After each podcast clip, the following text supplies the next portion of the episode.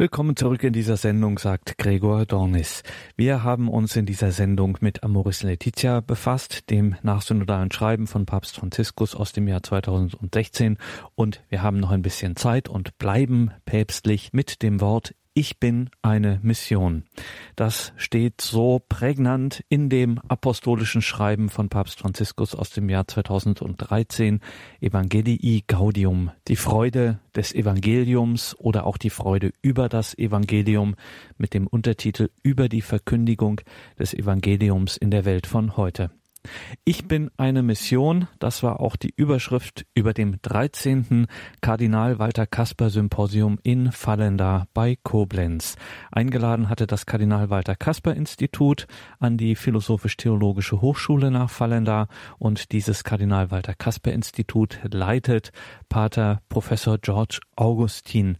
Ich hatte Gelegenheit am Rand dieses Symposiums Ich bin eine Mission in Fallenda mit Professor George Augustin zu sprechen. Pater George Augustin, Sie haben so viel zum Thema Mission gearbeitet. Seit Jahren ventilieren Sie dieses Thema und auch die Kirche ja auch der letzten Jahrzehnte und irgendwie wären wir mit dem Thema nicht fertig. Wir können keinen Schlussstrich ziehen und sagen, jetzt wissen wir, wie es geht. Warum ist das eigentlich so? Wie Papst Franziskus sagt, wir sind permanent in Mission. Das Thema muss man immer aufgreifen. Und ich finde hier, äh, vor allem in Europa, dass wir nicht mehr weiterkommen, weil wir nicht mehr von Gott reden.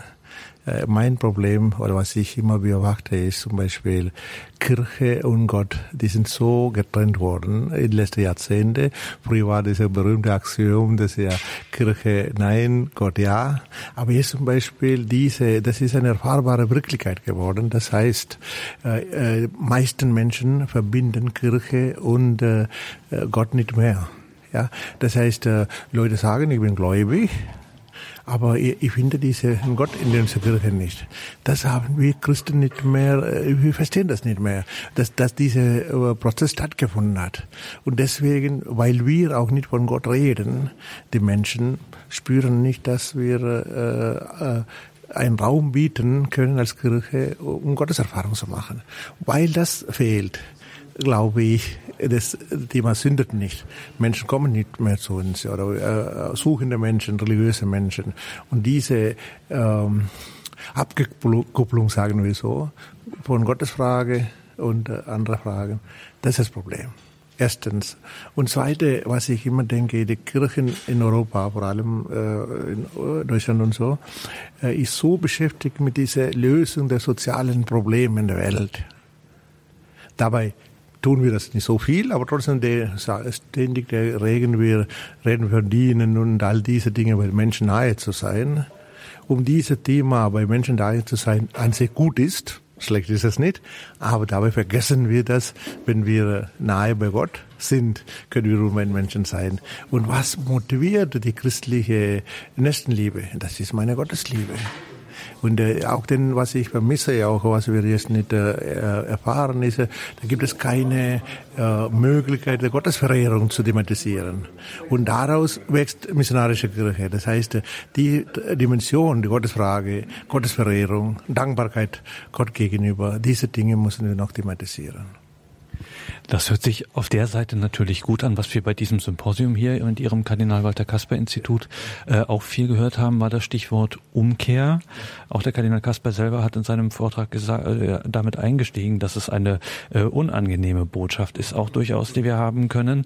Wieso soll ich mich darauf einlassen, äh, dass Gott mir sagt, kehr um, wenn ich habe ich nicht so richtig Lust dazu. Mir geht's eigentlich so, wie es gerade ist, ganz gut. Was sagen Sie mir da? Ja, Trotzdem denke ich mir, bei uns irgendwo gibt es eine Sehnsucht nach mehr. Das gibt es sicher. Äh, in irgendeiner Stunde denken wir alle, äh, das alles, was man im Alltag erleben, ist das nicht das Eigentliche, das eine.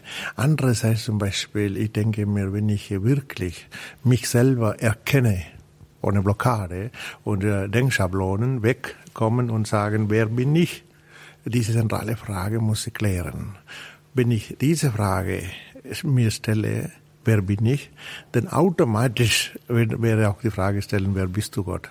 Das heißt, jeder religiöse Mensch würde immer die Frage äh, stellen müssen oder stellt auch, wer bist du Gott, wer bin ich? Das heißt Gotteserkenntnis und Selbsterkenntnis. Und äh, ich sehe die Notwendigkeit, äh, dass wir die Erlösungsbedürftigkeit nenne ich ja. Wenn ich mich selber erkenne, dann sehe ich auch äh, meine Begrenztheit. Ja. Und wenn dem Moment, wenn ich meine Begrenztheit äh, sehe, ich habe Begrenztheit im Alltag, aber die letzte Begrenztheit ist meine, mein Tod. Dann fragt man, was darf ich hoffen? Ja. Wenn diese Frage stelle, dann komme ich zu Gottes Frage, denke ich mir. Und deswegen die Selbsterkenntnis ist die notwendigste.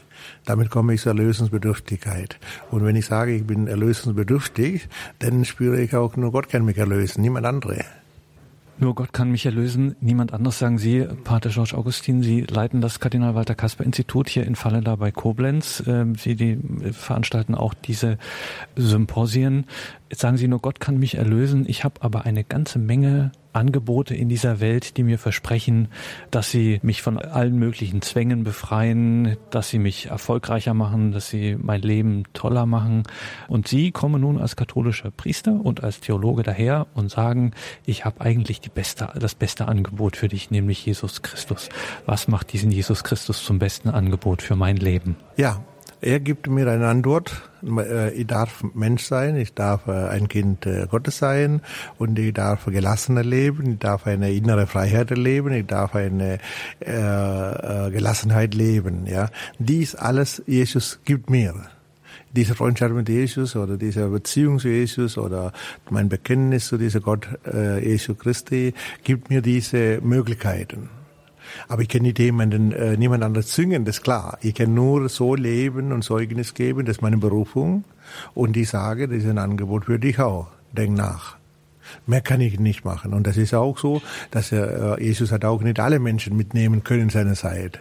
Wenn jemand nicht äh, Erlösung will und er sagt, er ist glücklich mit seiner Sache, okay. Aber wir als Kirche, wir sind berufen, trotz allem diese Botschaft weiterzugeben. Sonst muss ich nicht katholischer Priester sein. Sonst muss ich meine Berufung nicht äh, leben. Wenn ich meine Berufung lebe, bedeutet das, dass ich mit fester Überzeugung von diesem Gott Zeugnis gebe. Das ist meine Berufung. Wenn ich das lebe, ich glaube, viele Menschen werden es erkennen und dann werde ich auch authentischer. Ich mache nicht, weil ich ein Beruf bin, äh, diesen Beruf gesucht habe, ich muss eine Berufung sehen. Meine Berufung in der Nachfolge Christi gibt mir die innere Freiheit, äh, ein Leben in Fülle zu erhoffen.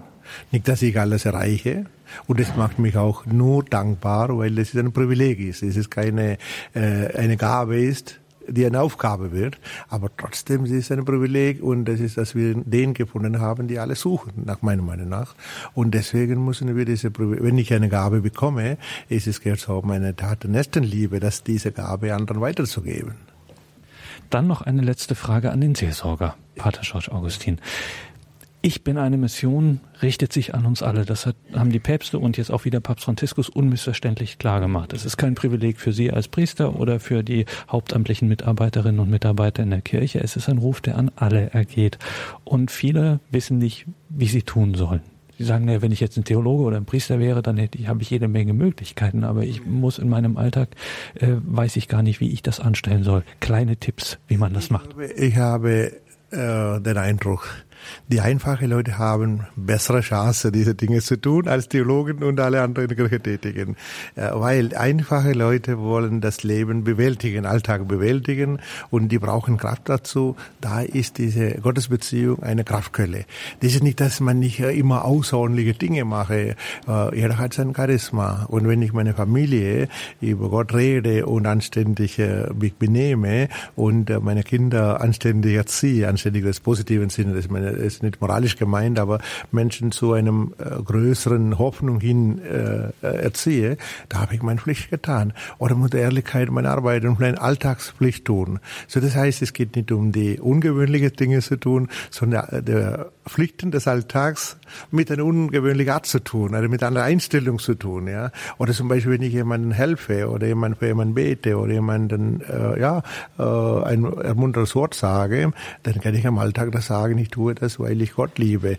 Oder, oder diesen Menschen, äh, den ich vielleicht unsympathisch finde, trotzdem versuche ich, ihm zu ermutigen und äh, ihm eine Kraft äh, zu, äh, zukommen zu lassen durch mein gutes Wort, weil ich bei, bei ihm auch Gott entdecke oder äh, äh, die Gegenwart Gottes spüre und entdecke. Das ist äh, eigentlich Matthäus Evangelium 25. Das sagt, äh, was du vor den Gerichten von äh, äh, Gerichten und Gerichten getan äh, hat, das hast du für mich getan. Das heißt, äh, jede christliche Art, Akt der Nächstenliebe ist nur möglich, wenn ich bei der Nächsten auch das Göttliche entdecke.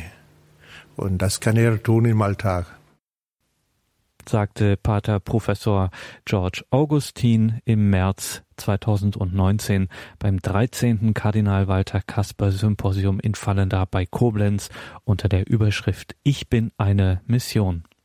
Und damit geht diese Sendung zu Ende. Danke Ihnen allen fürs Dabeisein. Danke für Ihre Unterstützung, dass Sie es durch ihr Gebet, durch ihr Opfer, durch ihre Spende möglich machen, dass wir hier als Radiofamilie, als Gebetsgemeinschaft miteinander verbunden sein können, dass wir füreinander im Gebet auch einstehen können.